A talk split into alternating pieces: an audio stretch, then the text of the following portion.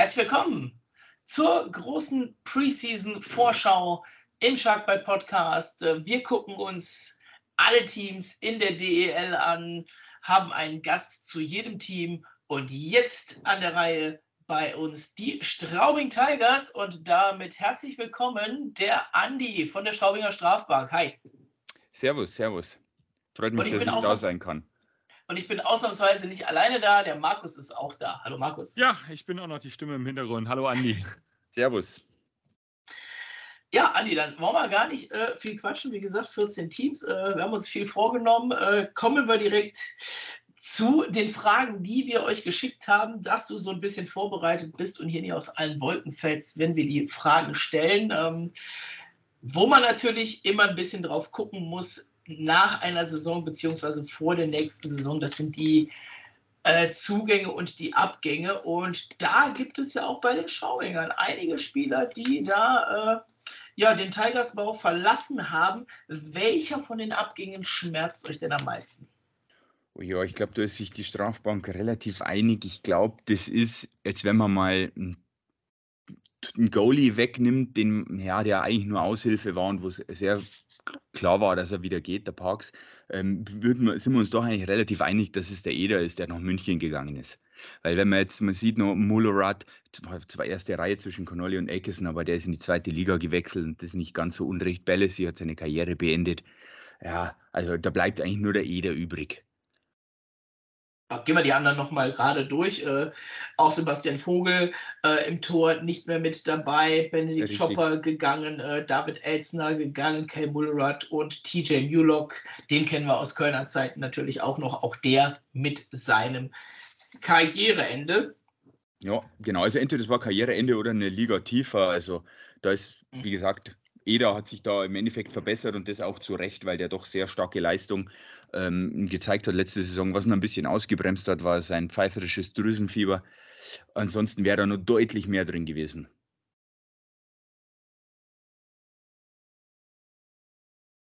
Markus, du darfst. Gut, dann übernehme ich doch einfach mal. Ähm, so, jetzt hatten wir ja die Abgänge, Andi. Dann kommen wir jetzt mal zur anderen Seite. Auf welchen Neuzugang bei den Tigers sollte man denn unbedingt ein Auge werfen? Ja, dass bei Straubing jeher der Goalie schon sehr interessant ist, ist, glaube ich, da schon, als, glaube ich, das größte Augenmerk drauf. Also Hunter Miska ist schon sehr interessant, war auch sehr kritisch community-technisch beäugt, weil man irgendwie nicht so ganz glauben konnte, dass das jetzt diese starke Nummer 1 sein sollte, die ja, die eigentlich kommen sollte. Ähm, aber die Vorbereitung lehrte uns da schon was anderes, nämlich er ist richtig, richtig stark. Die Fans haben ihn eigentlich gleich ins Herz geschlossen, haben ihn auch immer vorgeholt äh, für die Laola-Welle und seinen Namen äh, gerufen. Und dann gibt es vielleicht noch, wenn man den zweiten, sage ich mal, am Feld beobachten will, dann ist es eigentlich nur noch Jesse Lippen. Der hat jetzt den Weg zu euch dann äh, gefunden, war ja, er auch vor, ich glaube, zwei Jahren schon mal bei euch so. Ja, ja letztes Jahr. Und dann ist er aber in die KHL gegangen. Also da war er ja eigentlich ja schon mehr oder weniger bestätigt, aber dann wow, ist er gefühlt im Flieger sitzen geblieben und ins nächste Land.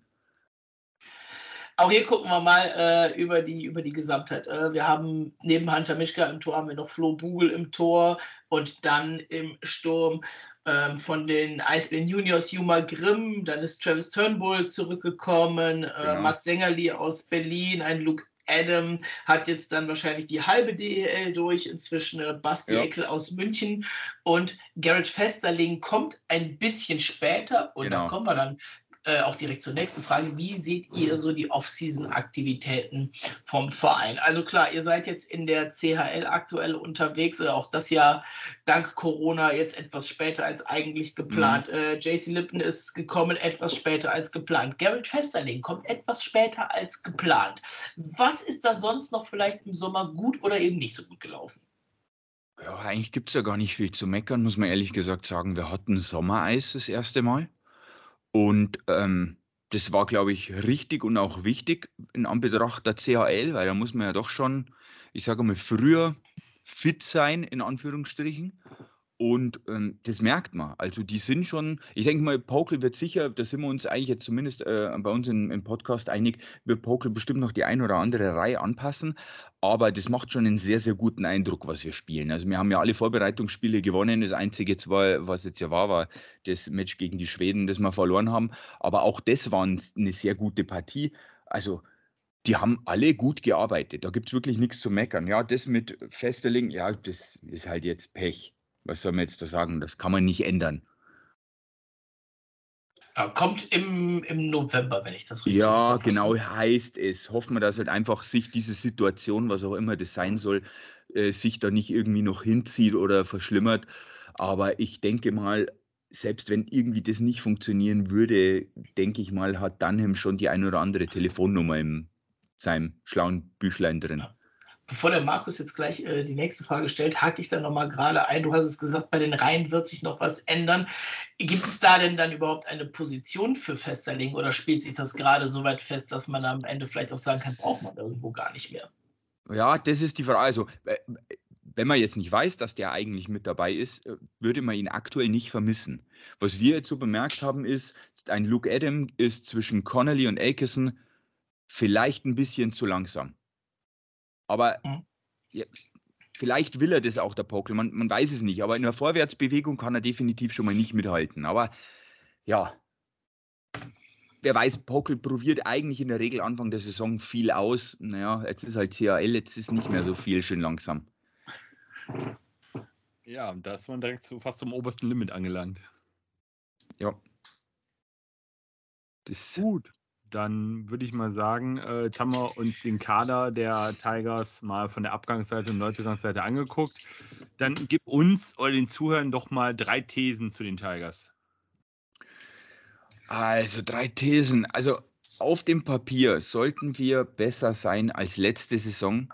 Ich glaube aber dennoch nicht, dass wir in der Tabelle denselben Platz oder höher landen, weil dafür hat sich, muss man sagen, die ganze Liga sehr gut verstärkt.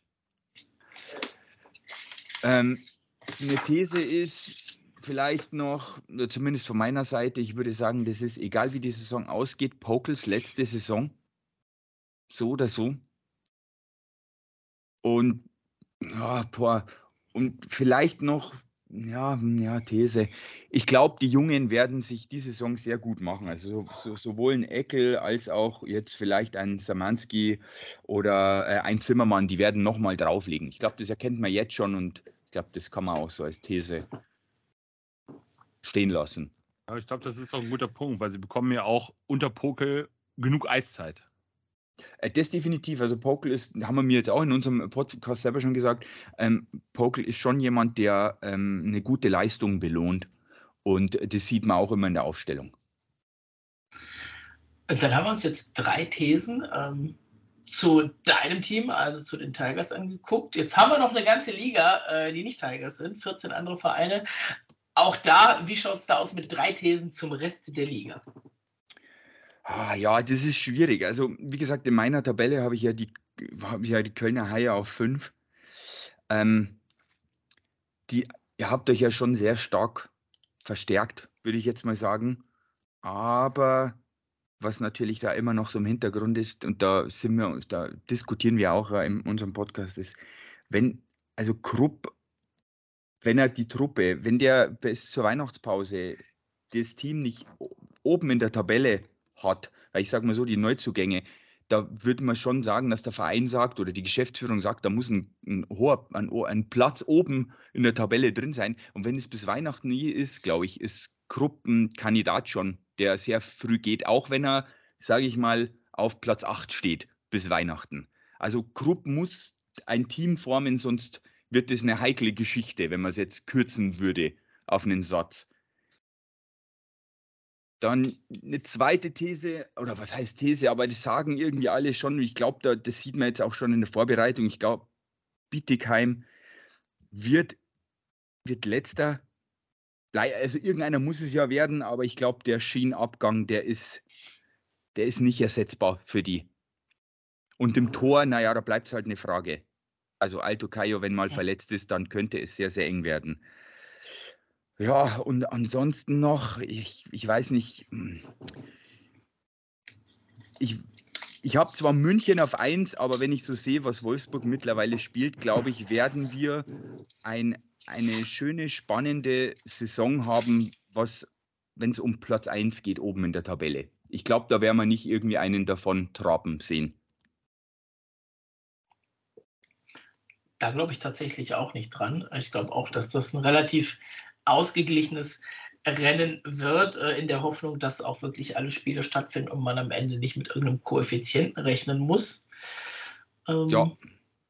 Markus, ich glaube jetzt einfach, weil ich im Redefluss bin. Ähm, du hast es schon angesprochen, Andi, die Haie. Ähm, ihr seht sie als etwas stärker an. Ähm, du hast sie in der Tabelle tatsächlich vor den Tigers platziert auf 5 und die Tigers auf 6. Wie schätzt ihr die Haie denn generell ein? Also gehen wir mal davon aus, das funktioniert auch so alles mit Uwe Krupp, wie du gerade gesagt hast.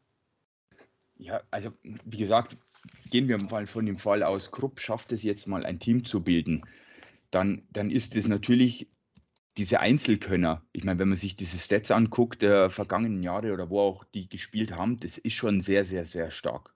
Und, und wenn er das schafft, die Jungs in der Kabine, ja, weiß ich nicht, positiv gestimmt zu haben, dass die auch alle miteinander gut können und die gehen immer befreit raus, dann glaube ich, werden sich die Mannschaften Berlin, Mannheim, Wolfsburg, München, dann glaube ich mal mit einem richtig starken Köln rechnen können die Saison. Und deswegen habe ich es jetzt mal auf 5 gesetzt, aber nur eben mit diesem Fragezeichen Krupp. Markus, willst du da noch nachhaken? Ich glaube, der Andi hat alles gesagt. Ich hätte es nicht besser formulieren können. du merkst, äh, du äh, triffst so ein bisschen die, die Meinung vom Markus und beziehungsweise von uns da auch. Ähm, ist immer so diese Sache, die da so im Hintergrund schwebt bei den Haien, über die wir auch schon oft genug gesprochen haben. Da müssen wir das jetzt an der Stelle tatsächlich nicht nochmal machen. Ähm, eine kleine Frage an dich habe ich noch. Ähm, aus dem Stegreif, vier Spiele gibt es in der Saison, Haie gegen Straubing. Ähm, wie viele davon gewinnen die Haie und wie viele die Tigers? Also ich glaube, dass das nach vier Spielen bei 2-2 steht und zwar jeweils das Heimteam. Weil, äh, also man muss jetzt sagen, Köln ist jetzt nicht gerade irgendwie unser Lieblingsgegner oder sowas. Ich denke mal, dass, dass äh, ihr wisst es ja selber, am Pulverturm ist schwierig zu spielen. Ähm, da denke ich mal, werden die Straubinger die Partien holen und in, in Köln, ja, hat man wieder Busbeine, erstes Drittel verpennt, dann liegt man hinten, dann rennt man einer Führung hinterher und dann kann das Köln über die, über die Zeit retten und dann steht es 2-2 ausgeglichen. 2-2 ausgeglichen, sagt er. Markus, ich glaube, von unserer Seite kann man nur äh, zum Andi sagen, egal was die Saison bringt, spätestens bis im Dezember. So sieht's aus. Weil da ja. werden wir äh, unser, unser, ja, unsere. Inzwischen entwickelt sich das Ganze zu einer, zu einer Woche voller Eishockey. Die wird aber in Straubing starten. Ich glaube, am 11.12. ist das. Äh, Wenn es gehen würde, würde ich soweit im Voraus auch im Straubinger Weißbierhaus schon wieder reservieren. Äh. da komme ich aber, natürlich auch. Aber dann denke ich, werden wir uns auf jeden Fall sehen und ähm, ja, ich glaube, da gibt es noch so ein Tippspiel, wo Markus und ich uns noch anmelden müssen. Ne? Oh, da war ja. Oh, ah, ja. Ah, ihr meint den Podcast-Battle. Ja, den werde ich Jawohl. nächste Woche nochmal, bevor die äh, Saison startet, nochmal ordentlich bewerben. Also wirklich alle deutschen Eishockey-Podcasts mit drin sind, damit dass wir da mal gucken, äh, wer denn da wirklich Ahnung hat vom Eishockey. oh je. Oh, ja, genau. ich, ich sehe seh unsere Fälle schon, schon weit, äh, weit davon schwimmen. Ali, an der Stelle vielen Dank für deine Zeit. Äh, jetzt nochmal die Zeit für dich. Ähm, wo bist du zu finden? Wo seid ihr zu finden? Wo kann man euch hören? Mal ein bisschen Werbung. Ja, also auf den üblichen Plattformen äh, kann man uns natürlich hören, einfach Straubinger Strafbank eingeben. Dann findet man uns sofort. Da gibt es jetzt auch nichts Ähnliches vom Namen her. Ähm, auf Instagram Straubinger Strafbank Official eingeben, findet man auch sofort. Ansonsten äh, Straubinger Strafbank unterstrich Andi wäre dann ich, aber dann findet man auch das offizielle Profil. Wir sind auf Twitter und auf Facebook, wenn man Straubinger Strafbank eingibt, gibt es auch eine Gruppe, die leitet dann der Ernst. Da kann man dann auch ein bisschen äh, mehr Austausch tätigen in Sachen Schreiben. Eine E-Mail gibt es natürlich auch, straubingerstrafbank.gmail.de, falls jemand schreiben will. Ansonsten das Übliche, was man nicht schon so kennt von allen Podcasts. Ja, wer möchte äh, und ein bisschen mehr über Straubing dann hören möchte, vor allen Dingen immer natürlich wichtig äh, vor den Partien gegen die Haie, der hört bei den Kollegen gerne mal rein. Andi, vielen Dank dafür. Dankeschön. Super, danke dir, Andi. Danke, Servus.